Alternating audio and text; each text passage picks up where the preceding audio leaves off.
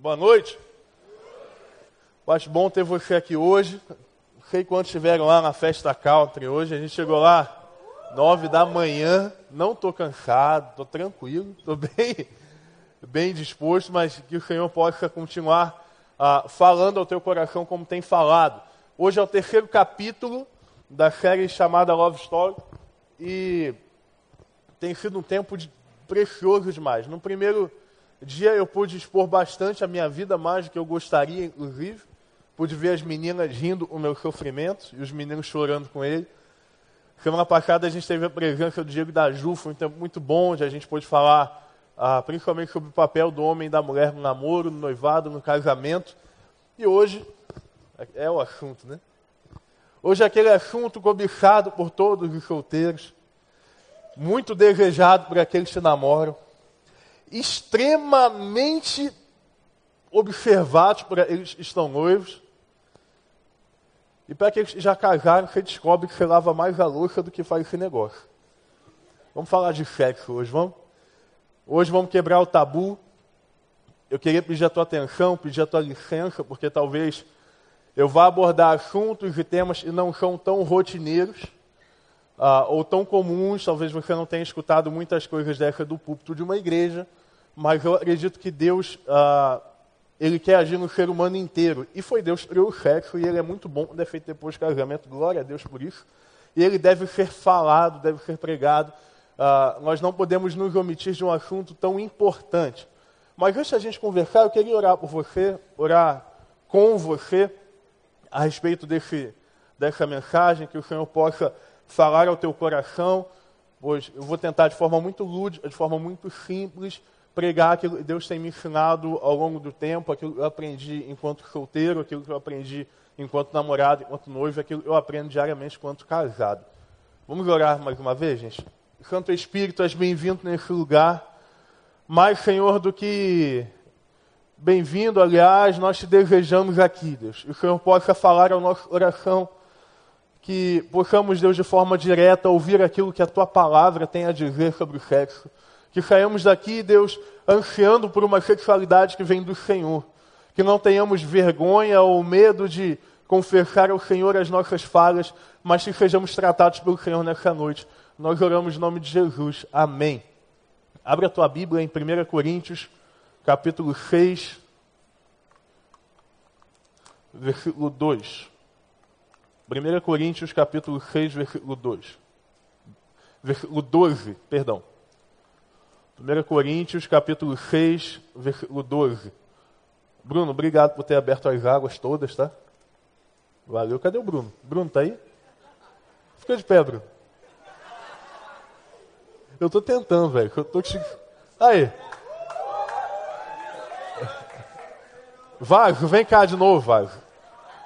Vem cá. Eu falei que não ia, mas eu não me aguento. Senta aí. Tá aberto, né? Você tá solteiro? Tá, né? Sim. Bom, não fala que não, eu tenho esposa, pô. Tá doido? O nego vai pensar. Me dá um microfone aí, Lucas. Cadê teu microfone? Daí. Vem cá. Tá rindo, né, Will? Porque tá namorando, já tá livre. Mas fica tranquilo. Vou fazer isso não. Navega, vem cá rapidinho. Vem cá, Navega. Vem cá, velho. Eu... Isso, mano, vem cá. Senta aqui, tem lugar para todo mundo. A Raquel vai me matar quando chegar em casa. Afasta aí, senta aí. Pode sentar, tem vergonha não. Não tive culpa, tá? De verdade. Tá namorando, velho? Cara, o Navega é um dos caras mais tímidos. Ele tem vergonha de falar comigo. Você imagina como é que ele não tá aqui. Tá vivo, cara? Tá bem? Oi? Vai me matar? É, vai, né? Eu tô jogando tua fita lá no alto, mano. Não me matar, não.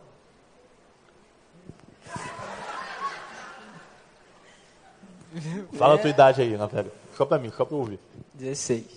Você tá novinho ainda, né? É.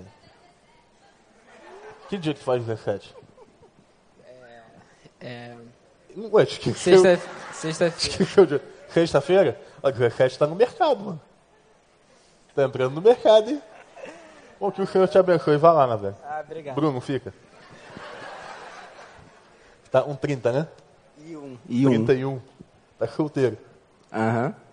Tá enferrujando, hein? É. Tu tem uma tia?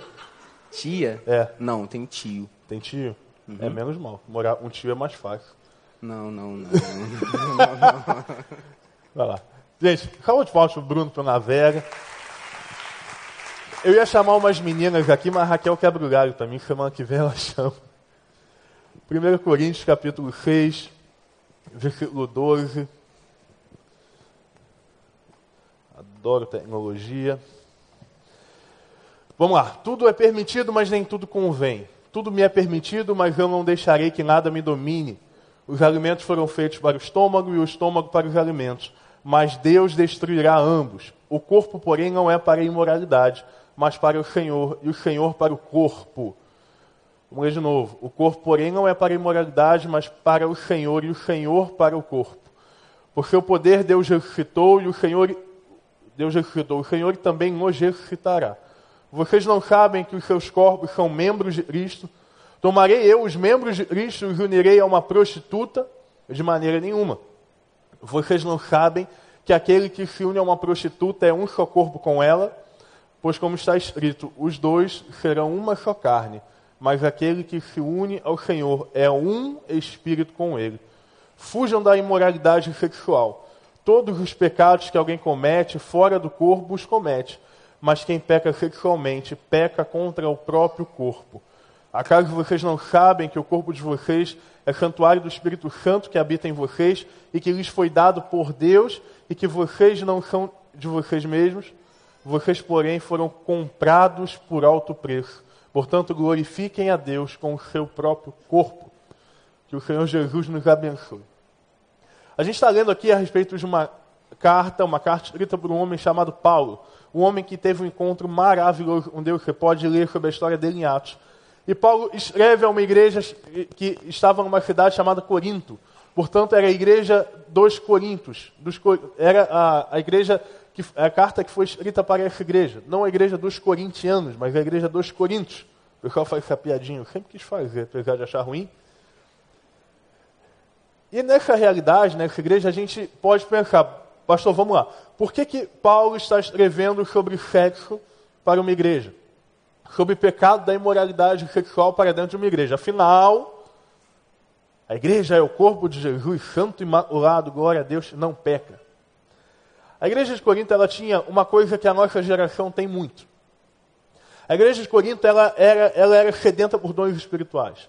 A igreja de Corinto ela buscava o Senhor, ela buscava e temia Jesus, buscava do Espírito Santo poder para mudar o mundo, buscava do Espírito Santo poder para mudar a nação, vivia a realidade do Espírito Santo como uma pessoa, como alguém real, como alguém presente, como alguém que pudesse mudar as vidas. Era isso que a igreja de Corinto vivia. Era a igreja que mais falava sobre dons espirituais e a igreja sobre qual Paulo mais falou a respeito dos dons espirituais. Lá em Coríntios 2, a gente tem quase um menu a respeito do, de alguns dons espirituais, a, a, menu no sentido positivo da palavra, de apresentação de conteúdo.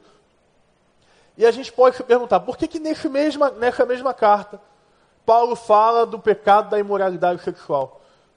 Como eu disse, para mim, a igreja de Corinto é a igreja que parece mais com a nossa geração. A nossa geração jovem, os jovens, adolescentes de hoje, crentes, nós buscamos muito o Espírito Santo. Nós buscamos viver o que Ele tem para dar. Nós buscamos ver a sua realidade, a realidade dele como uma pessoa. Buscamos viver a nossa vida mergulhadas naquilo que o Espírito Santo tem a nos proporcionar. Nós falamos muito do Espírito Santo, nós oramos ao Espírito Santo, nós entendemos que através do Espírito Santo nós mudamos a realidade do mundo. Mas da mesma forma, como a igreja de Corinto, o pecado da sexualidade está devastando uma geração inteira não é diferente do que nós vivemos hoje, nós, o que vivia em Corinto. Pelo contrário, alguns falam assim, pastor, a questão da sexualidade é um pouco complexa. Porque no tempo de Jesus era diferente, realmente era diferente. O ensino grego entre um, um, um, professor e um aluno muitas vezes se dava a respeito da sexualidade, ou seja, um professor e um aluno grego em muitos momentos transavam. A gente tinha, ah, por exemplo, na, em Roma, alguns jogos onde ah, romanos corriam pelados por estádio, pelo estádio. Existem alguns, inclusive algumas, alguns pensamentos romanos influenciados pelo mundo helênico, e prazer mesmo era homem com homem, homem ou mulher era pra, para a reprodução. Então, se você acha que é diferente, eu também concordo, era um pouquinho mais escandaloso. Basta você ver, por exemplo, uma série de vikings, uma série onde você possa ver a realidade do povo romano, onde você possa ver a realidade a, a de um povo eslavo, que você vai ver que a sexualidade entre homem e homem, mulher e mulher, era algo completamente aberto onde os imperadores romanos, como Calígula, por exemplo, que era um louco, se relacionava um o que viesse pela frente. Então eu acho que é um pouquinho pior. Eles eram envolvidos na questão sexual um pouquinho mais até da nossa geração. Entretanto, eles não tinham um grande probleminha, que isso aqui, ó. Isso aqui facilitou um pouquinho a, a, entrada do pecado nas nossas vidas. Mas vamos lá. O que é o sexo segundo aquilo que Deus criou? A Bíblia diz que Deus cria homem e mulher. Entretanto, a Bíblia diz que Deus cria homem e mulher a sua imagem e semelhança. Vamos lá. Pergunta de quem estuda a Bíblia. Deus é homem? Vamos lá, gente. Pode responder. Quem acha é homem, levanta a mão. Quem acha que Deus é homem, pode levantar a mão, sem vergonha. Vamos lá. Quem acha que Deus é mulher, pode levantar a mão. Quem acha que Deus não é homem e mulher? Exatamente, Deus é um ser. Deus não tem sexualidade como o homem tem. Primeiro problema teológico. Se Deus não tem a sexualidade do homem e da mulher, como o homem pode ser a imagem e semelhança de Deus? Como o homem é a imagem e semelhança de Deus, se Deus, por exemplo, não possui os órgãos que o homem possui? Como Deus pode ser a imagem e semelhança de uma mulher, se Deus não possui os órgãos que uma mulher possui? Não possui a questão hormonal que uma mulher possui. Falar nisso, a questão hormonal da mulher é muito complicada. Uma vez por mês acontece alguns furacões por causa da questão hormonal. Eu acho, eu acho que Deus caprichou nessa parte. Tipo, quando Deus criou o céu, as estrelas, o universo, eu, peraí, deixa eu tirar um pouquinho disso aqui e vou transformar no hormônio feminino. Então você tem umas oscilações, não, que chamar TPM, que eu acho que é fruto do pecado. Mas Deus não tem isso. E aí a pergunta: se Deus não é homem, se Deus não é mulher, a Bíblia está enganada. Porque se Deus não é homem, se Deus não é mulher, o homem não é imagem e semelhança de Deus. Simples. Não é algo simples? Faz compreender. Exemplo, se eu digo que, que, por exemplo, meu filho é a minha imagem e semelhança. Graças a Deus ele puxou mais Raquel, mas tem, tem coisa minha lá. Pouca, mas tem para a glória de Deus. Ele é homem como o pai dele é homem. Ok. Viu? Está glorificando a Deus por ser homem ali. É, entretanto, a gente tem essa questão que muita gente esbarra. E aí começa a sair as atrocidades. Está vendo, pastor? Deus não é homem e mulher. Entende? à vontade. Acontece que lá em Gênesis, no mesmo, no mesmo livro que fala da criação, a Bíblia nos ensina que homem e mulher sairão de sua casa, irão se casar e se tornarão uma só carne. Sabe o que faz o homem se tornar uma só carne uma mulher? Sexo. No momento da sexualidade, o sexo ele não é simplesmente um ato de, de prazer, ele não é um ato físico, ele não é um ato em que homem e mulher é, se deleitam um sobre o outro. O sexo não é algo e um momento em que homem e mulher sentem o topo do seu prazer, mas o sexo é um momento de ligação. Ligação física, ligação emocional e ligação espiritual. Por isso, quando homem e mulher se tornam uma só carne, a gente pode pensar que naquele momento eles estão sendo a imagem e semelhança de Deus, porque uma só carne não é homem e uma só carne não é mulher. Então, no momento em que o sexo é feito da maneira correta, homem e mulher se tornam um só, sendo a imagem viva e a sombra de Deus nesse mundo. É isso que Deus espera do sexo. Que homem saia de sua casa, que mulher saia de sua casa e se unam debaixo da lei dos homens e debaixo da lei de Deus. Este é um entendimento teológico, é um entendimento bíblico a respeito do sexo. Não estou falando aqui que homem se unirá a um homem e se formará uma só carne. Não existe isso. Mulher e mulher não se formarão uma só carne. Não existe isso. A Bíblia, em momento nenhum, dá qualquer tipo de margem para o homossexualismo. Qualquer tipo de margem. Primeiro Romanos capítulo 1 chega a dizer, e Paulo diz a respeito de tal prática. Lembra como é que era o mundo? Muito mais, a, a, com homossexualismo era muito mais explícito. Falei para vocês. Nesse mundo muito pior, Paulo fala assim, que os homens abandonaram as práticas naturais, se unindo a práticas, realizando práticas antinaturais. Essa é a realidade do homossexualismo dentro da Bíblia. E é essa que eu vou pregar, mesmo que eu seja preso um dia, mas essa eu vou pregar. E essa eu te convido a pregar onde você estiver. Isso aqui não é guerra contra o homossexual. Esse púlpito não entra em guerra com ninguém. Só que esse púlpito prega a Bíblia. E a Bíblia fala sobre isso. Sexo uma sombra do Senhor na terra. E é para isso que eu quero convidar você a se preparar. Um dia, se você já não casou, você vai casar e isso vai acontecer com você. Você se tornará uma só carne com seu namorado e uma só carne com seu namorado. Porque vocês serão esposos, mulher marido. Mudarão o status, mudarão o momento, serão uma família. Entretanto, se você quer ver uma vida sexual abençoada, consegue ter uma vida sexual abençoada, gente? Eu quero, em nome de Jesus, que eu mande muito sexo para vocês no tempo certo. Que sexo é bom e é de Deus.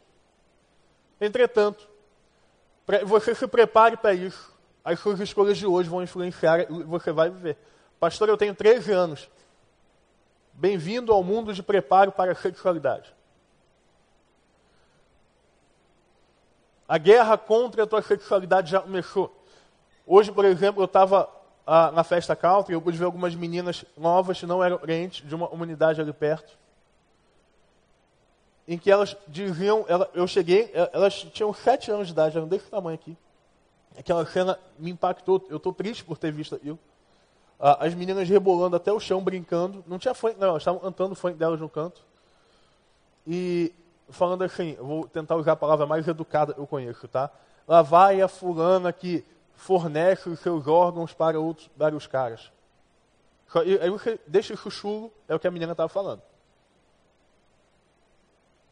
Uma menina de 8 anos.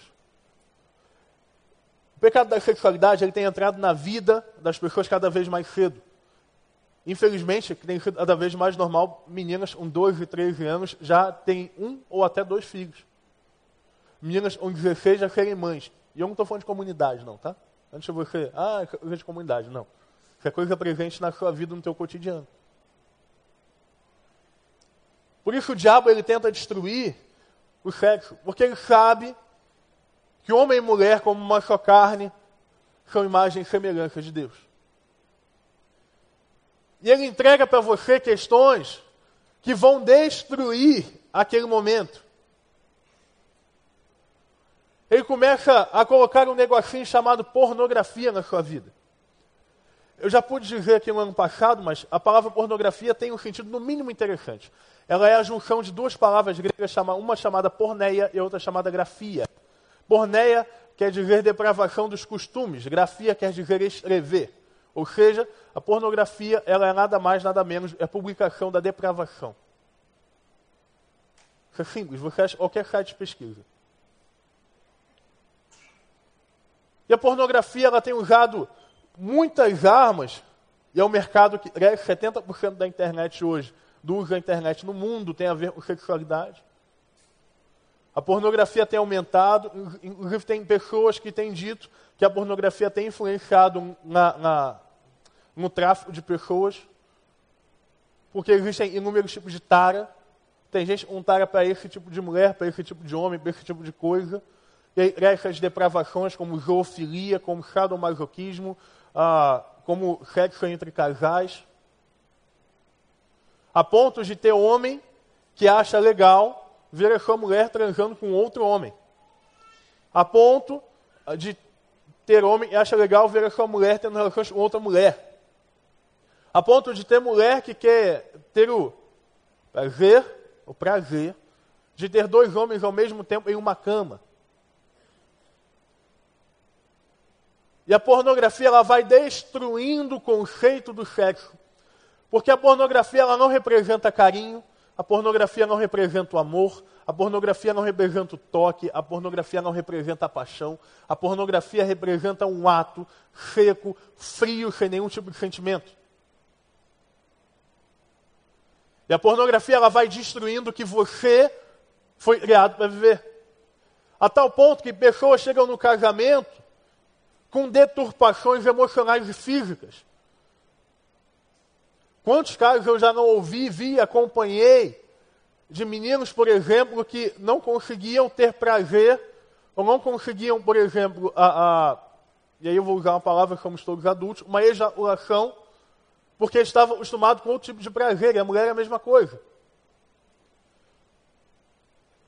Pessoas que depois do ato sexual, quando casam, precisam usar de pornografia e de masturbação para ter prazer. Por quê? Porque pegaram o celular. Ninguém está vendo, ninguém está escutando. Amanhã eu paro. E escolhe qual tipo de prazer quer ver nesse momento. É rápido, é fácil e destrói a sua vida em um estalar de dedos. E aí você começa a namorar e a menina e o menino estão juntos, ambos influenciados por um, um texto ah, sexual, por uma abusão desse contexto, e começam a namorar. O beijo começa a não satisfazer, e as mãos começam a ter um pouco mais de descontrole desgoverno. As mãos começam a não ser mais controladas somente pelo cérebro, mas parece é uma coisa louca, quase endemoniada na sua mão. E a coisa vai acontecendo. E temos um problema, porque a intimidade nunca anda para trás, a intimidade só anda para frente. Então, quanto mais a sua mão avança, mais ela vai avançar, porque aquele ponto já não lhe satisfaz. O primeiro ponto da mensagem foi para a liberdade e Jesus te libertou. Tudo lhe é permitido, mas nem tudo lhe convém. Você é livre faz o que quiser. Mas será que lhe convém ser atrapalhado por não ter limite? Ah, porque quando eu casar vai ficar muito mais fácil. Vai? Ou você vai ser exposto a uma sexualidade muito mais ardente? Porque se o casal de namorados não consegue controlar, controlar o limite no, casa, no namoro, estamos falando só de controlar o limite, quando acontece o casamento, vira um carro desgovernado. Porque ele acha e ele vê que o casamento não é acordar, pá, antes de trabalhar, na hora do almoço, café da tarde, volta do café, chega em casa, janta, ceia, vê tela quente, vê Netflix, dorme, Três horas da manhã acorda um desejo. Eu digo para vocês, esse movimento é muito. O movimento que vocês fazem mais vai ser isso aqui, ó. Passa a mão, a esponjinha no prato, torneirinha, pega a vassourinha, aspirador de pó. É o que acontece. Brincadeira. Acontece também, né? O pessoal fala, pastor, que isso? Não, estou te... brincando com você. Mas a realidade é que se você não consegue controlar dentro do namoro, sexual, é muito difícil você controlar dentro do casamento. E é claro, e é óbvio, eu digo que eu ia ser claro, eu acho mais claro isso não tem como. Vai, a sexualidade ela vai destruindo não só mais a sua vida, mas ela passa a destruir o casamento. Por que, que ela vai destruir o casamento? Porque a sua esposa e o seu marido não serão o suficiente para você. O primeiro passo de muitos é inserir a pornografia dentro do contexto do matrimônio. Depois começam a vir os desejos e por aí vai. Mas foi no nome de Jesus, para a liberdade Jesus nos libertou. Você não é refém da tua sexualidade, porque o seu corpo foi feito para o Senhor e o Senhor foi feito para o seu corpo. E o seu corpo faz parte do corpo de Jesus. O seu corpo não pode ser usado para a imoralidade. O seu corpo não foi feito para se entregar à sexualidade depravada. Mas Deus criou você da maneira como você é, para um dia te proporcionar uma sexualidade saudável.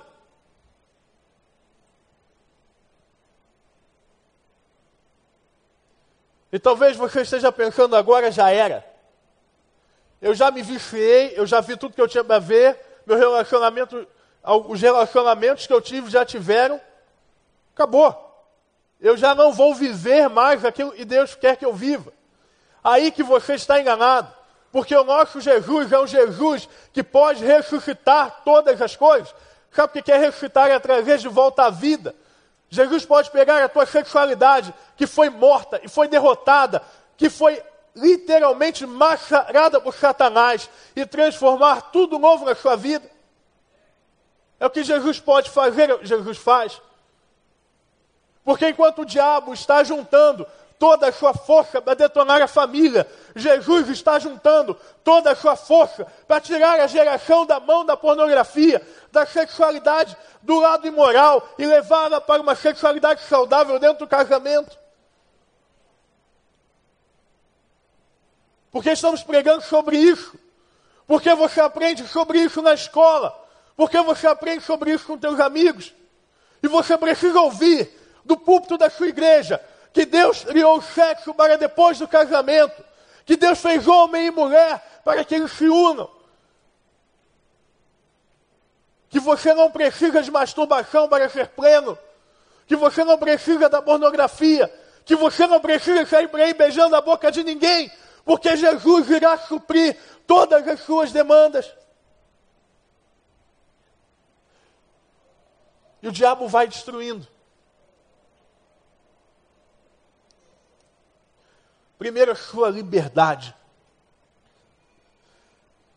E sabe, uma vez conversava com o pastor Daniel Camaforte, que é um terapeuta, um baita de um terapeuta, alguém especializado em várias áreas da saúde emocional. Ele me dizia, Guilherme, o, o vício da sexualidade, ele atua no mesmo local do vício das drogas. A pressão para alguém não cair, olha para mim, no pecado da sexualidade é, é praticamente a mesma de um dependente químico. Eu perguntei bastante, então, qual é a saída de alguém que está viciado em pornografia, viciado no sexo? Três. Compartilhe seus pecados e eles serão curados. E você será curado. Tiago. Dois. Fuja e resista às tentações. Três. Aceite Jesus, que é o único capaz de retirar o fardo pesado de alguém. É assim que se liberta. É assim que se torna livre, você se torna livre de algo.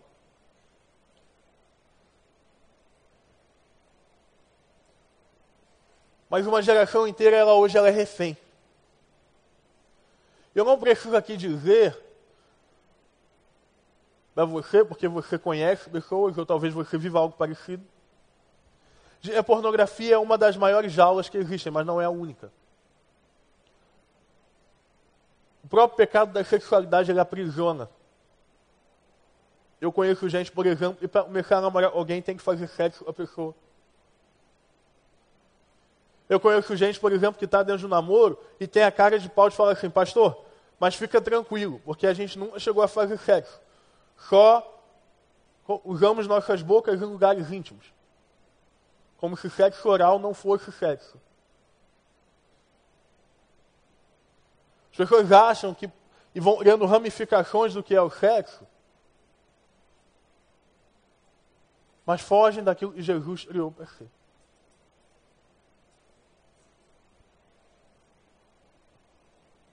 mais aberto do que isso eu não consigo. Mas deixa eu te falar agora um pouquinho daquilo que Jesus quer para a tua vida. Vamos para o ponto que, Jesus, que Paulo falou muito no texto. Liberdade, Jesus Cristo te libertou para a liberdade. Segundo ponto, o seu corpo foi criado para glorificar a Deus. Se o seu corpo foi criado para glorificar a Deus, preste atenção. Você é obra-prima do Senhor. Do jeitinho que você é. olha para mim, do jeito que você é, Deus criou você. Alto, magro, gordo, forte como eu. Olhos verdes, cabelo ondulado, cabelo liso, branco, negro, vermelho, qualquer coisa. Eu já disse para vocês, a minha concepção é que Deus pegou cada um de nós, criou um lindo quadro, muito mais valioso uma Mona Lisa todos os quadros mais valiosos da Terra.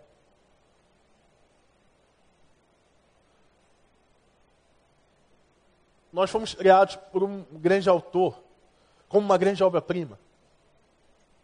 Por isso, deixa eu te dizer algo. Você não precisa, mulher, como alguns estudos no, no, no canal lá do Alternativas, as meninas falaram, falaram isso, que uma mulher para ser considerada, considerada bonita, a cintura dela tem que ser do tamanho de uma folha 4. Graças a Deus para o homem esse padrão é um pouco diferente. Mas o papel 40 quilos. Por... É um pouquinho mais de 40 quilos, na verdade, mas é, é essa vibe. São os padrões loucos, assim, loucos, loucos. Que levam as pessoas a buscar uma aceitação. E pode levar você, por exemplo, a achar que vai encontrar em um relacionamento a satisfação. Vai achar e vai levar você a pensar que se você ama de verdade, você precisa mostrar isso de alguma forma, está entendendo? As pessoas vão, podem chegar a você e falar, olha, não tem nada de errado quando duas pessoas se amam. Se o namoro for longo, ok. Não, já estão noivos. Tudo para que você viva esse relacionamento perfeito. Tudo para que você viva um relacionamento saudável. Você é empurrado por uma sociedade a ser aceito, e a ser aceito por meio da tua sexualidade. Por isso as meninas, por exemplo, ah, eu vou usar esse das meninas, tem outros dos meninos, eu estou pegando um gancho isolado, porque tem mais, talvez seja mais exigido, o mundo talvez exija mais, que as meninas postem fotos do seu corpo, chamando a atenção para o seu corpo, para que possam atrair likes, e possam atrair comentários e atraiam atenção. Menina, deixa eu te falar algo, você é uma princesa criada por Jesus.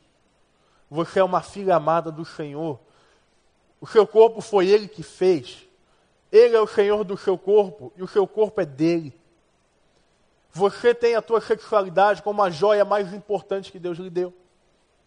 Não precisa mostrar fotos do seu corpo para ser amada, porque você é amada por Jesus e é a maior demonstração que alguém pode dar a você. Jesus já deu quando se entregou numa cruz.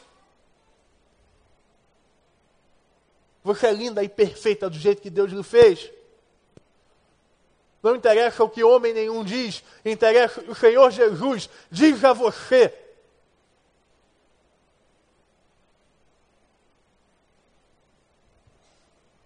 Homens. Outro exemplo isolado, podia usar outros. O mundo diz por aí que o número de pessoas, de meninas que você beija na boca, reflete a capacidade que você tem de seduzir alguém. Ou seja, quanto mais eu beijo, quanto mais eu fico com as meninas, melhor eu sou. Mentira. Mentira. Porque Deus te criou do jeito que você é. Meu irmão, tu se acha feio, eu também. Eu sou, eu sou fiel, cara. O pessoal fala, ah, o dia Raquel falou, amor, eu te acho linda. Eu falei, você e minha mãe. Por que, que a Raquel. Eu, eu, eu, nunca levei a Raquel no oftalmologista, eu tenho um certo medo. Mas não, coisa, cara, você foi feito à imagem e semelhança de Deus. Se você não tem barba ou tem barba, isso é um privilégio para usar uma unção especial. Aleluia, tem gente recebendo as coisas. Bruno, vamos orar para crescer aí, mano. Ele vai te ajudar. Né? Só tenho aqui o sujeirinha. Deus fez você do jeito que você é, cara.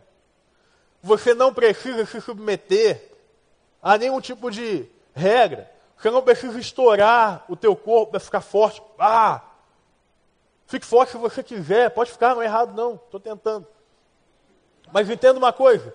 Tá rindo, né, chefe? Estou chegando. Em uns 15 anos eu estou lá. Veroto é minha inspiração. Mano. Mas entenda uma coisa, homem. Entenda uma coisa. Você não precisa, não precisa experimentar um relacionamento sexual antes do seu casamento para absolutamente nada. Você não precisa experimentar os prazeres que o casamento vai lhe oferecer para absolutamente nada. Você não precisa da pornografia para absolutamente nada. Jesus é o bastante para a sua vida. Jesus é o suficiente para a sua vida. Jesus é tudo que você precisa. É tudo que o teu corpo pede. Porque Ele é Senhor do teu corpo também.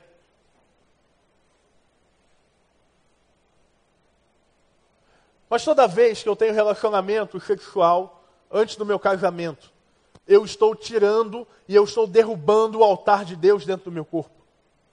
Toda vez que eu tenho relações antes do casamento, eu estou destituindo o Senhor do seu lugar. Olha para mim. Imagina que dentro de você existe um trono poderoso onde Deus reina. E se Deus reina dentro de você, o teu caminho é o dele, a tua vontade é a dele, os teus sonhos são dele. Mas quando você se une com uma outra pessoa, a Bíblia diz, e Paulo chega a usar um exemplo muito forte. Se você se une uma prostituta, é uma só carne com ela.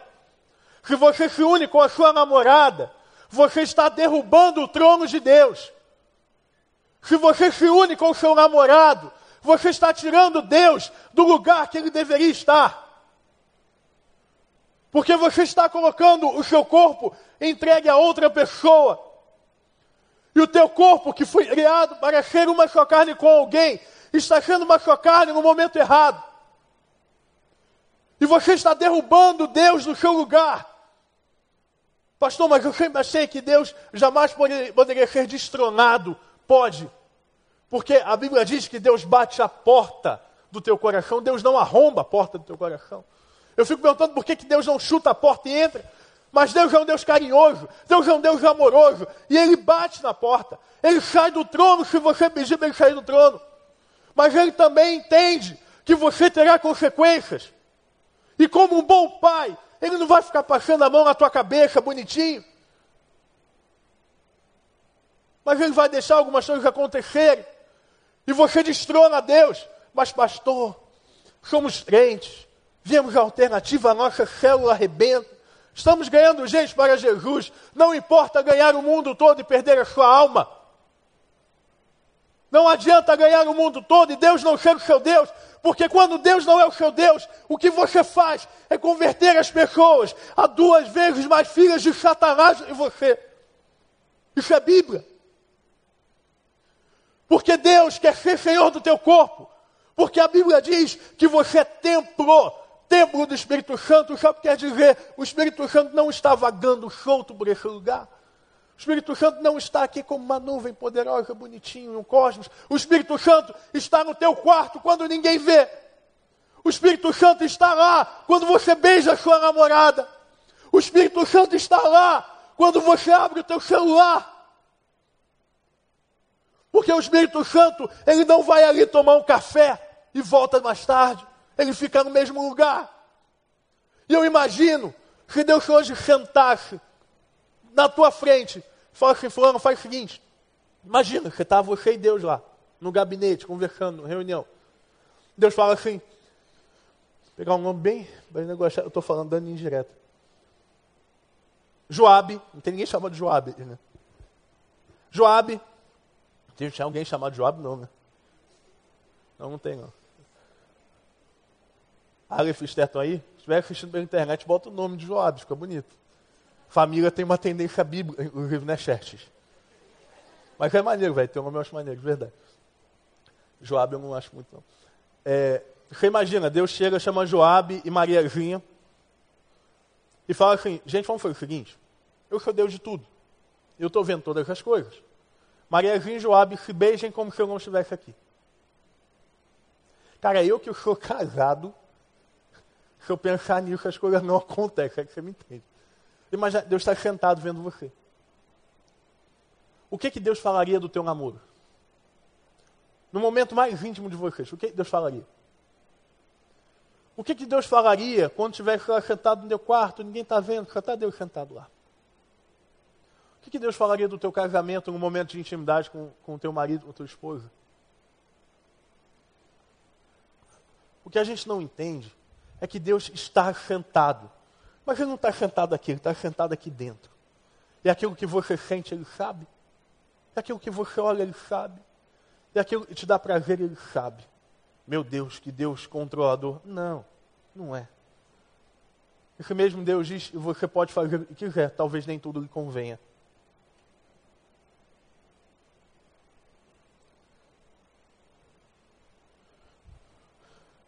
Você entende o que eu estou falando? Deus é o Deus do seu corpo. E aí tem um movimento, tanto machista quanto feminista, que diz que você faz do seu corpo o que você quiser. O teu corpo foi feito para o teu prazer. Se você pegar, por exemplo, a carta capital e o que a carta capital descreve como feminismo, você pode olhar a carta capital feminismo, não estou mentindo. Está escrito, é um artigo, tem uns dois anos esse ele vai dizer o seguinte: a mulher é livre para experimentar o seu, para, para usar o seu corpo da maneira que ela quer. Mentira, pecado. Porque a mulher tem um Deus. Porque a luta pelos direitos das mulheres não pode ser maior do que a adoração a Jesus. Mulher, vá atrás dos seus direitos.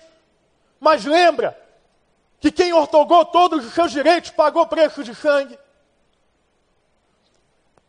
Homem, você escuta dizer, você pode definir a tua sexualidade, mas você não pode, porque Deus definiu a tua sexualidade quando Deus criou você, no início de tudo, Ele chamou de Adão.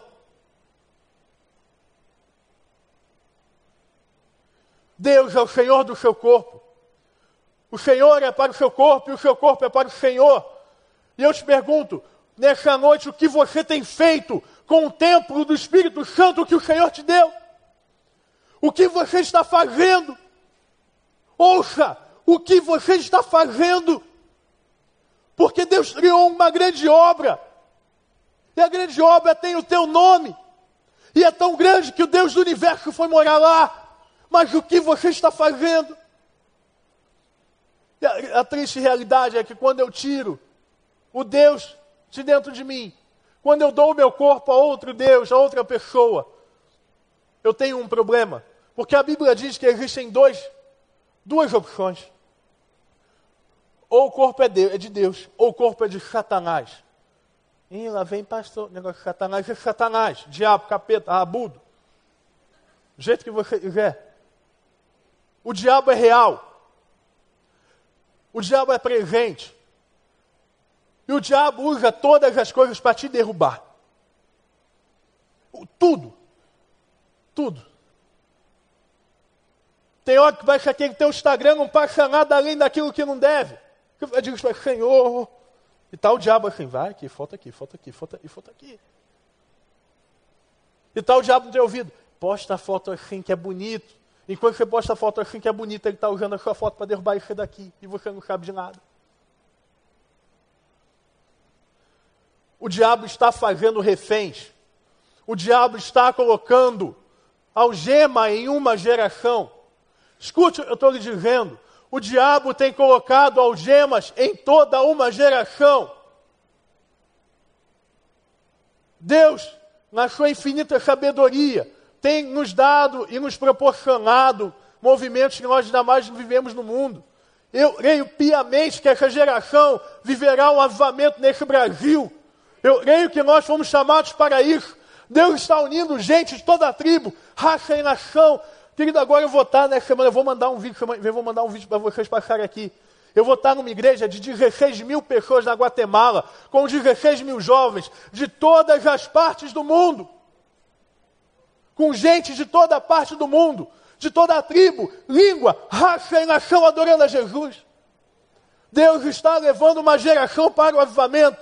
Entretanto, o diabo sabe disso, está botando algemas. Numa série sobre relacionamento. Eu não podia deixar de pregar sobre isso. Porque o diabo está algemando muitos aqui nessa noite. está prendendo você, te levando para vícios, te levando para dentro do seu namoro, experimentar uma sexualidade. Querido, sabe o que acontece? Quando o namoro que tem sexo acaba, é um divórcio. A dor é a dor de um divórcio. Porque eles se tornaram um só no tempo indevido.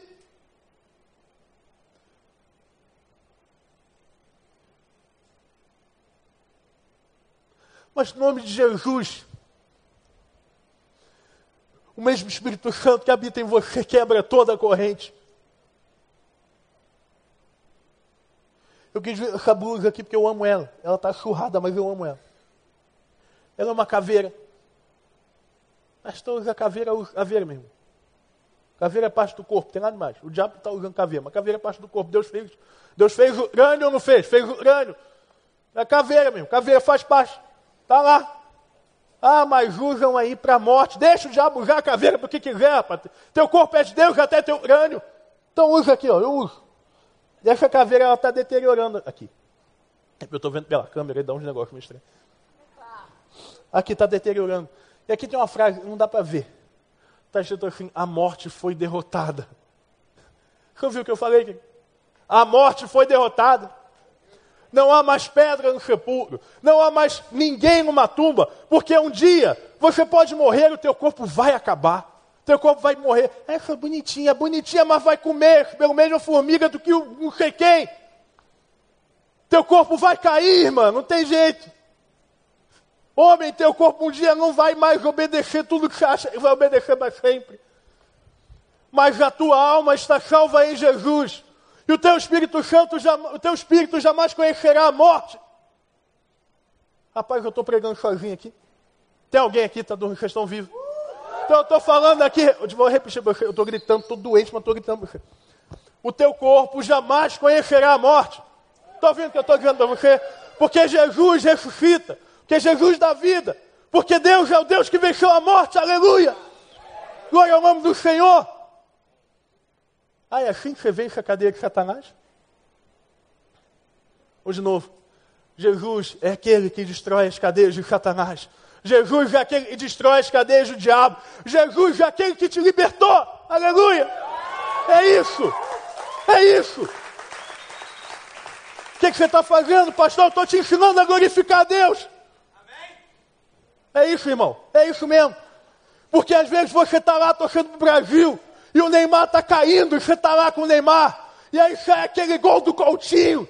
E você levanta e fala! E o velho homem quase se volta, fica filho, não vem não.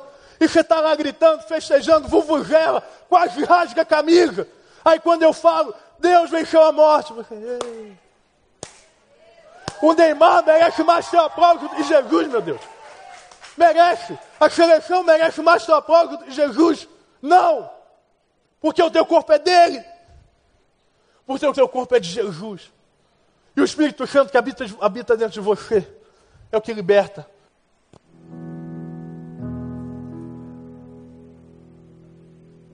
Então vamos lá. Eu quero mostrar para você o que é quebrar o gema, tá? Eu já fiz uma vez, mas fiz ano passado, a maioria não estava aqui. Graças a Deus a maioria não estava aqui, esse negócio está crescendo no nome de Jesus. Mas é muita, no final do ano está 150 células, ninguém para. Ninguém para, mano. Ninguém, a gente vai mover daqui para cá. Eu acredito nisso. Sabe por que eu acredito nisso? Porque Deus hoje está libertando cadeia. Porque Deus hoje está libertando corrente. Eu acredito nisso porque eu conheço um Deus libertador. Porque eu adoro a um Deus que é libertador. A um Deus que nem a morte, nem a pedra de, de, podem parar ele. E aí a Bíblia diz que Paulo e Silas estão na prisão. Você imagina isso? Está aqui os dois caras amarrados. Igual está a nossa geração. Amarrado. Sem esperança. Na cadeia sem conseguir soltar o braço, vendo que Deus tem um futuro, mas não consegue andar porque está amarrado. A Bíblia diz que eles começam a louvar o nome do Senhor.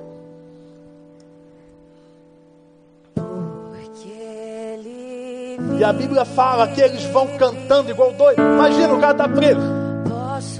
E aí começa ele lá, imagina o Paulo começando a cantar. Está lá porque ele vive, eu posso ler no amanhã mas ele está algemado. Ele está lá algemado. A Bíblia fala que ele está algemado. Eu imagino o Silas falando, cala a boca, que vão machucar a gente. Paulo, fica quieto. Mas Mas o Espírito Santo, quando ele chega no lugar, quando o Espírito Santo toma o lugar inteiro, não tem jeito. E aí Silas vence a vergonha e começa a cantar. Eu imagino os dois, do- os dois doidos lá cantando, os dois malucos cantando chavinhos, porque ele vive. E então lá os dois doidos cantando agora. E de repente aquela cadeia, assim como esse lugar vai sendo contagiado pelo Espírito Santo de Deus. E aquela cadeia vai sendo cheia da nuvem da glória do Senhor. E as terras estremecem. Aleluia, a Bíblia fala que o tremor quebra as algemas. Entende isso? Quando você louva a Deus, quando você louva a Deus, as algemas caem. Quando você glorifica a Deus, as algemas caem. Você pode cantar isso. Você pode cantar isso. Fica de pé no teu lugar. Quero te convidar nessa noite a declarar que Jesus é vivo. A declarar que Ele reina. Que Ele reina para sempre. Vivo Cante isso, cante mais alto. Eu quero ouvir a sua voz que tu tá. Aleluia.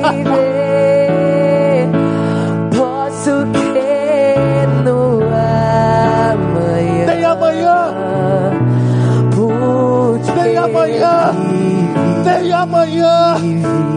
Tem, cal- tem cadeia sendo quebrada. Temor não há. Aleluia. Aleluia.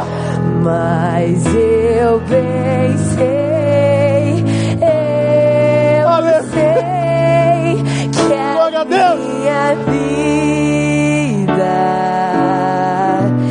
está